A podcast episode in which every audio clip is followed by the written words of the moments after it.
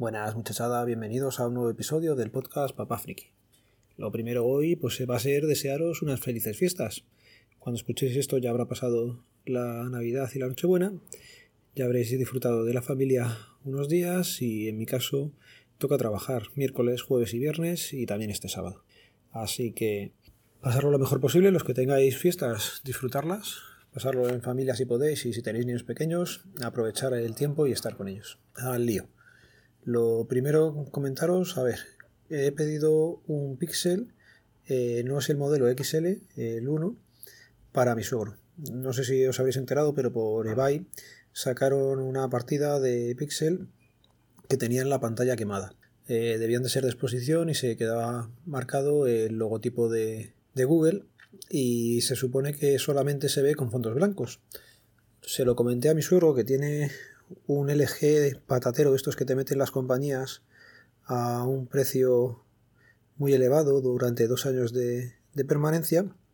Y en su caso yo creo que a los dos meses o así eh, ya se le había caído y se le había roto la pantalla con lo cual se ha tirado cerca de dos años con el móvil con la pantalla rota y, pasaba. Es curioso que se quejara de que las fotos eh, que hacía eran muy malas el vídeo dice que más o menos lo hacía bien pero leches es un terminal que no, no vale para nada es que, eh, ya digo, es muy malo y no, no sé ni con qué compararlo de a día de hoy. Básicamente cualquier Xiaomi de los más baratos, de la gama más baja, saca mejores fotos y tiene mejor rendimiento que ese móvil, pero bueno, se lo coló la compañía, le metieron la permanencia y oye, gente mayor que no entiende mucho, pues se aprovechan un poco de ello. Total, le dije, mira, el móvil le tienes destrozado, la batería no te dura ya mucho y aparte es que apenas se ve porque está destrozada la pantalla, con lo cual este es como el mío. Eh, yo tengo el Pixel XL. No es el tamaño grande, pero vamos, las cámaras son las mismas. Te va a hacer las fotos bastante bien, con lo cual sales ganando. Que la pantalla se ve un poco mal o que algo no se ve del todo bien. Si es muy escandaloso se puede cambiar. Si no, siempre va a ser mejor que lo que tú tienes ahora. Así que lo hemos pedido. Todo el mundo lo está cogiendo a el Pixel XL y nosotros tiramos por el tamaño pequeño, el de 5 pulgadas más que nada porque no quería que fuera tan grande como el, como el mío. No sé si ahí la batería le durará tanto, imagino que durará un poco menos, pero bueno. Mientras le dure el día, y yo creo que sí, porque apenas lo usa, pues estará contento. El tema es que está ya pedido, fueron 99 euros más gastos de envío, parece que eran 12 o 13 más o menos, y nada, no llega ni a 115 euros un pixel de 32 gigas, que la verdad está muy bien. Veremos cuando llegue en qué condiciones está, tanto externas como la, pantalla y la batería que no esté muy tocada y haremos pruebas. Comentar ahora también el problema que tuve eh, con, con eBay. Lo hice a través de la, del móvil y yo no sé por qué eh, como que me comprometía a comprar dos en la misma tienda, pero en partidas diferentes. Yo una lo dejé hecho y pagado y el otro se ha quedado ahí como, como pendiente. Pues bien, le he escrito al vendedor y el vendedor ha pasado de mí a día de hoy hace casi cuatro días que escribí y que está ahí en pendiente de pago. y te dice ya que directamente que como ha pasado más de una hora me parece que era que tienes que contactar con ellos en la página del vendedor o, en la ayuda de, la propia eBay. En principio he contactado con el vendedor, pero ya digo, no ha contestado nada.